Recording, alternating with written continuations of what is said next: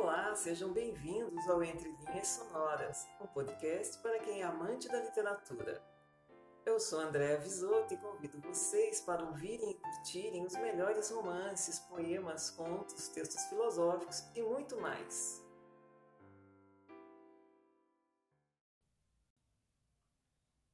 Chegamos ao fim da nossa série de episódios sobre Gregório de Matos. Finalmente, vamos conhecer outra das facetas que rendeu a ele o apelido Boca do Inferno. Já ouvimos as suas poesias satíricas e hoje o podcast Entre Linhas Sonoras traz alguns poemas eróticos. Afinal, ele ganhou a alcunha Boca do Inferno porque da sua língua ferina saíam obscenidades eróticas junto com outros pecados da humanidade.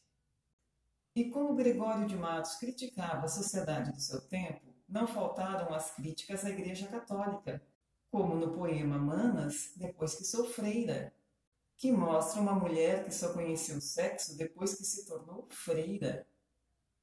E aí conheceu bem, certamente melhor que as mulheres casadas daquela sociedade.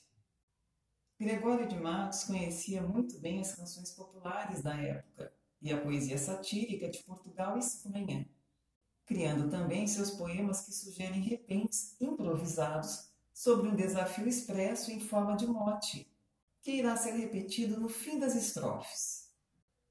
Gregório de Matos também apresenta o sexo como uma necessidade na natureza humana. Há muitos termos eróticos regionais da época, como tronga, que significa prostituta, Outros termos, bom, acho que vocês entenderão.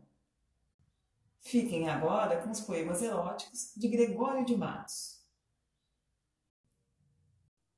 Há uma freira que, satirizando a delgada fisionomia do poeta, lhe chamou Pica-Flor. Se Pica-Flor me chamais, Pica-Flor aceito ser, mas resta agora saber se no nome que me dais meteis a flor que guardais no passarinho melhor. Se me dais este favor, sendo só de mim pica, e o mais vosso claro fica, que fico então pica-flor.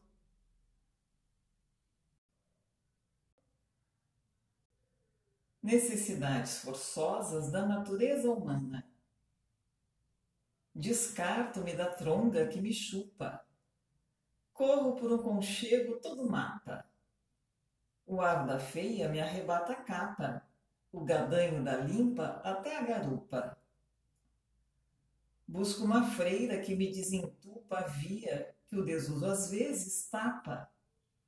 Topo-a, topando a todo bolo rapa, que as cartas lhe dão sempre com chalupa.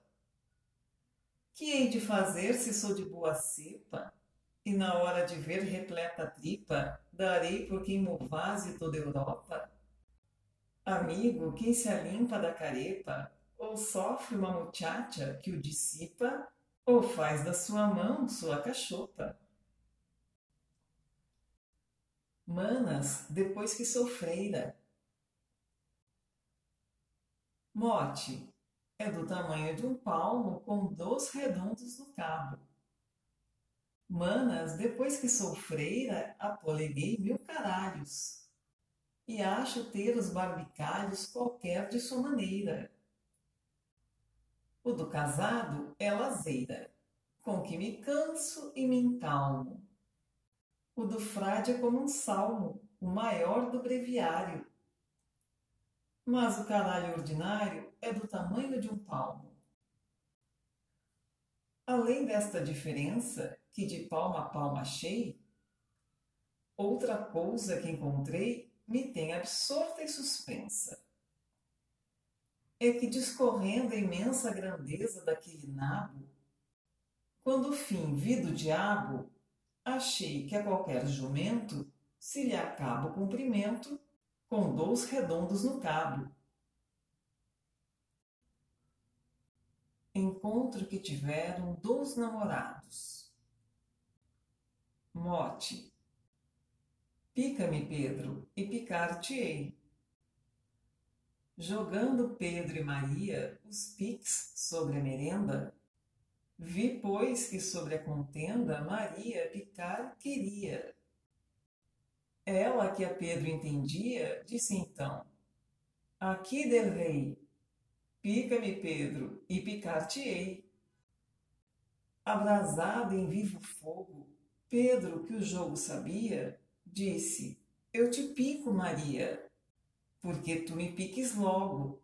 Disse ela, pois o teu fogo é dos melhores que achei. Pica-me, Pedro, e picar-te-ei. Picou Pedro, e de feição que a Maria fez saltar. Quis ela também picar, pois que assim picado a hão. Picados ambos estão. Diz Maria, o jogo sei.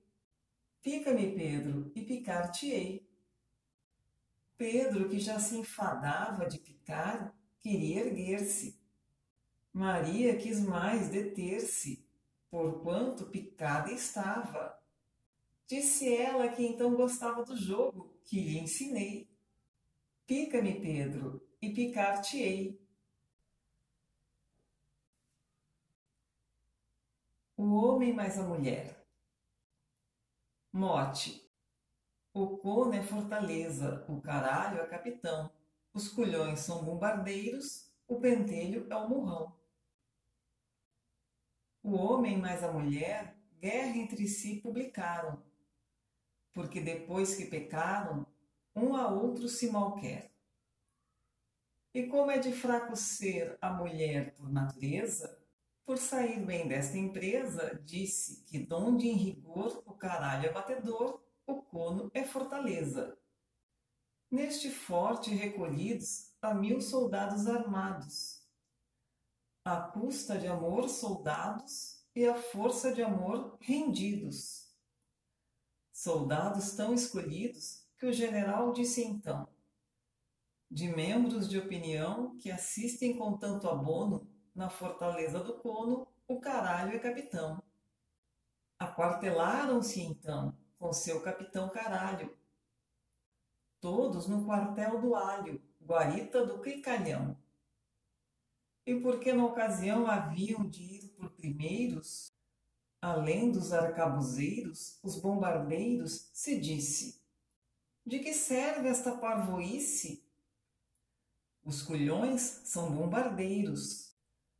Marchando por um atalho, este exército das picas, toda a campanha das cricas se descobriu de um carvalho.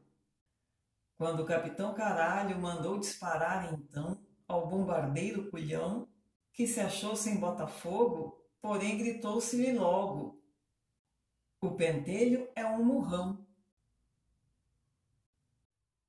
E assim encerramos mais um episódio de Entre Linhas Sonoras, podcast para os amantes da literatura.